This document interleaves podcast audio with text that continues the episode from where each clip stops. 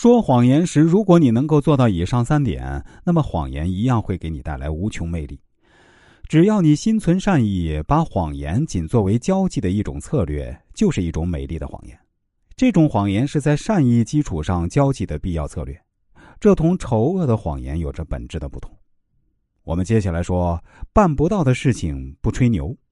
当你承诺一件事情时，在综合考虑自身能力和其他因素后呢，尚需留有一定余地，使你最终达成的结果不低于你承诺的。也就是说，可以给人一个意外的惊喜，但是不要让人希望越大，失望越大。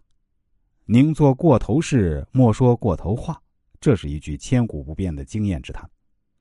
做了过头事，哪怕让人不高兴，反正已经是生米煮成熟饭，结果无法更改。别人在心里难受一阵儿，事情也就过去了。说了过头话，由于事情未定，别人只能猜测或期许或期盼或担心或嫉妒。别人用心越多，事情的变数就越大。在现代企业里，大多数年轻人都喜欢给自己定很高的目标，想让别人肯定自己的能力，这都是可以理解的。但是在向别人许诺之前，一定要考虑自己有没有实现的能力。如果没有，那么还是不要轻易许下诺言的好。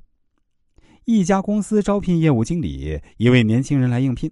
他说：“我干这一行已经有五年时间了，积累了大量的工作经验，并且最擅长做终端业务。如果授予我相应的自主权，那么我敢保证，一年做成一百万业务绝对不成问题。”总经理庆幸喜得人才，任命他为地区经理。哎，谁知道他的业务开展的不够理想，一年呢仅完成了五十万业务，经理大失所望，撤销了他的经理职务。第二年又有一位年轻人来应聘，他说：“我有两年的工作经验，虽然不算是很资深，但如果给我一次机会，我愿意竭诚为公司服务。”经理见他踏踏实实，也很喜欢，就让他干了一年。这一年啊他果然干得很卖力，一年完成了五十万业务。总经理对他大加赞赏，并提升他为地区经理。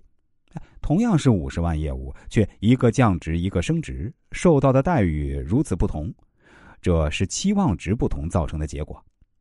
拔高自己的时候，要根据实际情况。如果一味的说自己多么能干，而到头来没有实现自己曾经夸下的海口，那么结果只会让人把你看低。年轻人信心十足，有意拔高自己以求得他人尊重，心情可以理解，结果却难以如愿。